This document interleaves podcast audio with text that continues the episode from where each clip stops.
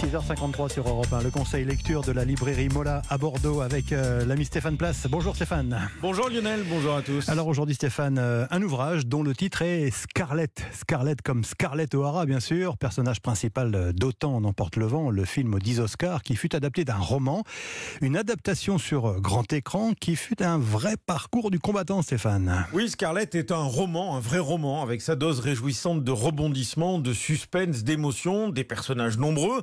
Un roman certes, mais que l'on doit, faut-il le souligner, à François-Guillaume Laurin, journaliste et historien du cinéma. Il nous embarque dans cette épopée, celle de l'adaptation du livre de Margaret Mitchell qui reçut le prix Pulitzer en 1937 et que de génération en génération nous avons tous découvert au cinéma avec son titre en français Autant en emporte le vent. Lire Scarlett, c'est précisément plonger dans ce marathon semé d'embûches qui a enflammé à l'époque les États-Unis pendant trois ans pour choisir d'abord celle qui devait incarner le personnage principal dans ce film culte. Et aussi bien des actrices très connues que de parfaites anonymes se voyaient tenir le rôle, casting hors norme. Alors que Selznick, le producteur, lui, voulait réussir le plus grand film de tous les temps et au passage s'affirmer, doux euphémisme, face à son encombrant beau-père qui était le patron de la MGM. Sylvie Latour, libraire chez Mola. Moi, ce que j'adore, c'est surtout euh, la ténacité de, Viviane Lee, qui, euh, elle, euh, dans sa petite euh, Angleterre, là, qui a lu le bouquin et qui, elle, a décidé très tôt qu'elle voulait faire ce film, alors qu'elle est absolument inconnue euh, dans le paysage euh, hollywoodien. Elle va y arriver petit à petit en usant de ses relations, évidemment, avec son mari Laurence Olivier, mais pas que.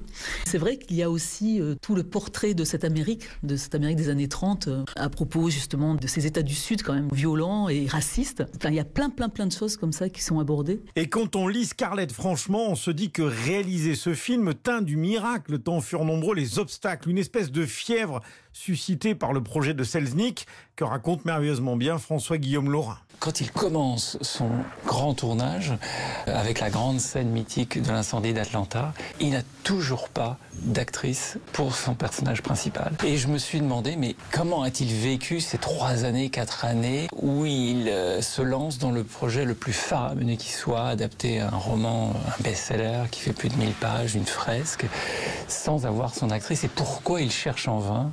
Viviane Lee, elle, elle a une autre obsession, c'est devenir Scarlett. Et pendant trois ans, elle va tout faire pour arriver jusqu'à Monsieur Selznick. Et c'est aussi ce parcours entre, entre les deux qui vont finalement se rencontrer le jour même où se tourne la première scène, parce qu'elle va débarquer comme une fleur sur le tournage. Scarlett, 330 pages que l'on dévore en Technicolor. Scarlett de François-Guillaume Laurin, paru aux éditions Flammarion. Merci Stéphane Place, à tout à l'heure. À suivre, la météo de Marlène Duré et le journal de 7 heures. Mais avant cela, comme tous les matins, à cette même heure, vous le savez, on vous accompagne en musique.